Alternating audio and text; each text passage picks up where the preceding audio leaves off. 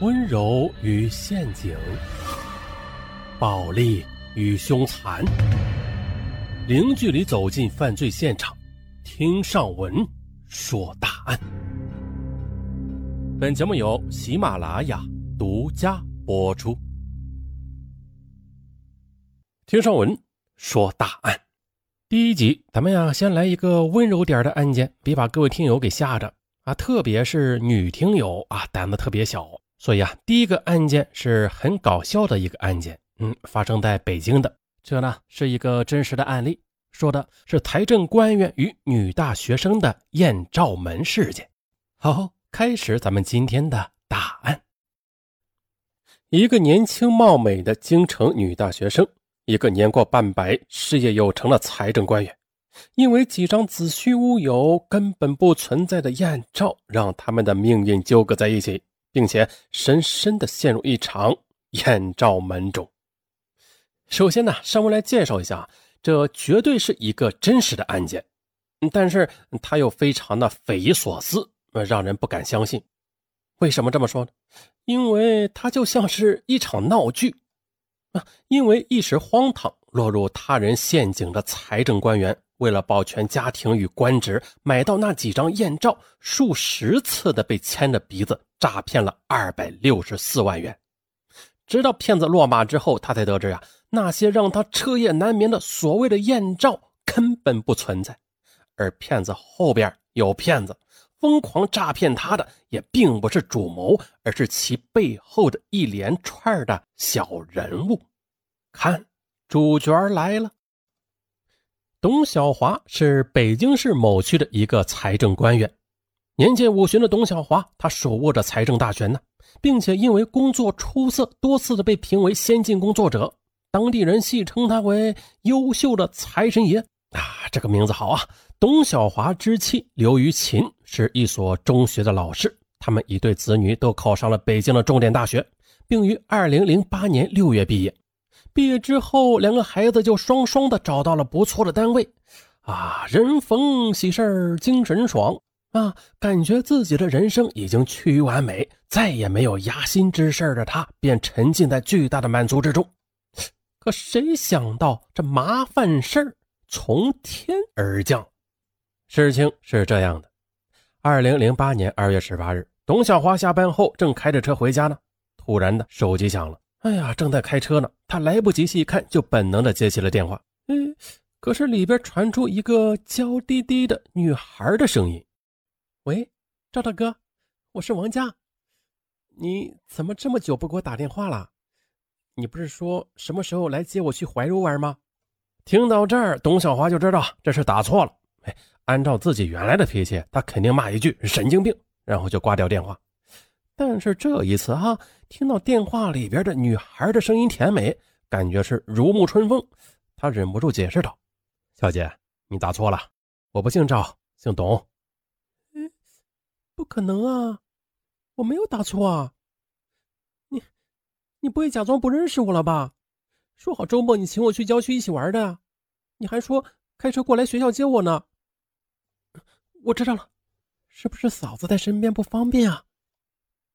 董小华，他本来就是一个善谈耍贫的人，他感觉给自己打电话的这个小姑娘好像涉世未深，有那么一点天真烂漫的味道，他就调侃道：“我说小妹啊，你真的打错了。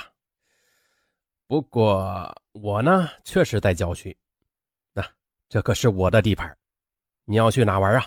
我可以免费给你当导游。”就这样一来二去的。董小华和王家便慢慢的聊了起来，王家甜美的声音把董小华的心挠得那是痒痒的。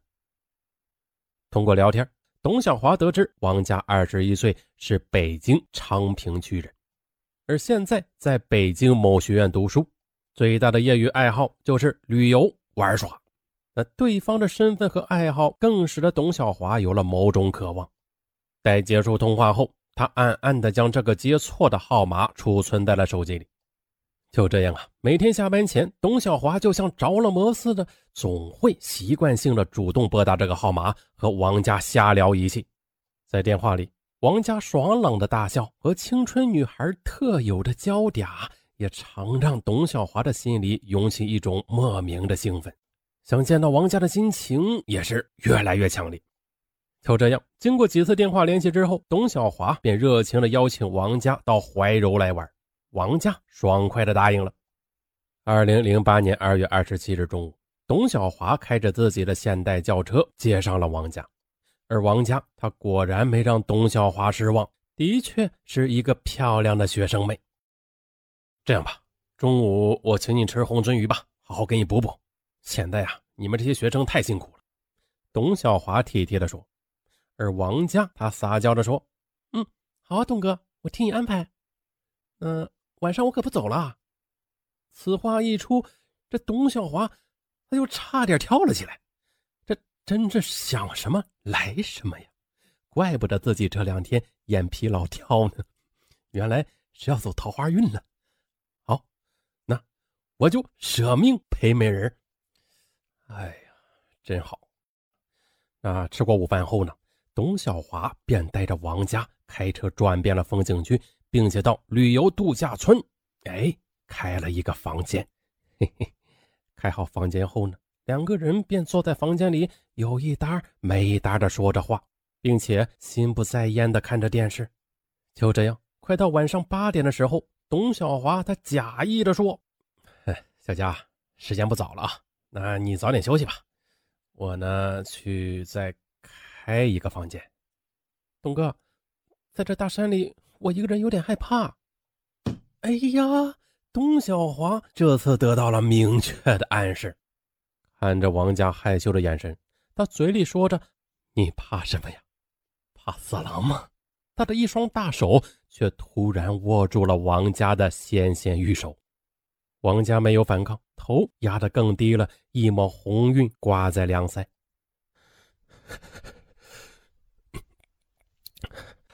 来吧，宝贝儿！董小华一下子就把王佳给搂在了怀里。哎呀，好有画面感！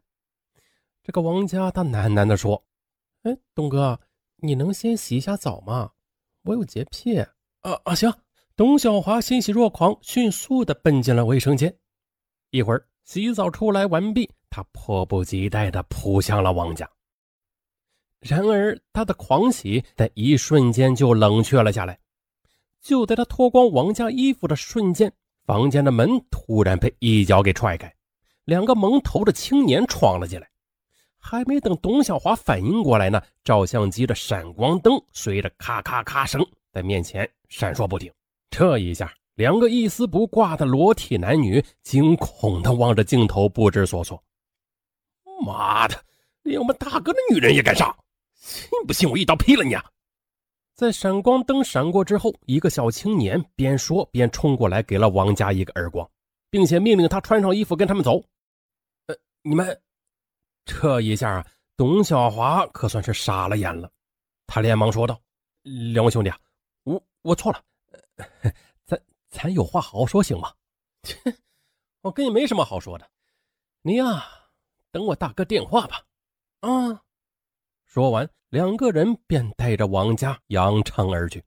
呃，不是，我是兄弟。哎呀，童小华知道自己栽了，他暗恨自己呀，鬼迷心窍，色胆包天。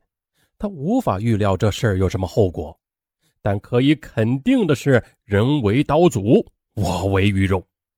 想到这里，董小华慌慌张张地穿上衣服，开车回家。随后。他忐忑不安地等待着命运的安排。果不其然，第二天，董小华的手机便有一个陌生的电话打了进来。“行啊，老兄，敢玩我媳妇儿，给我戴绿帽子啊！”“哎呀，这个绿帽子我也戴了，可是这个事儿不好解决啊。让我想想啊，有了。”你是给我六十万元的补偿呢，还是让我把照片贴到你家门口呢？来吧，你自己选择。董小华越听越心慌，大冬天的竟然冒了一身冷汗。但他到底是见过世面的人，他听出对方使用的是魔音手机。啊，这个魔音手机啊，解释一下，就是那种变声手机，可以把正常的声音变细、变粗。董小华听出对方使用的是魔音手机，而且呀，他心里明白，这次是掉到别人下好的套子里，不破财是不可能了。他便开始讨价还价，最后对方答应必须给三十八万，半个月内付清，否则就让他身败名裂。哎呀，奋斗了半辈子，再过几年就要退休了。如果因此葬送了自己的前程和家庭，最后再来个身败名裂，那这是董小华最不愿意看到的结果。他决定忍痛放血。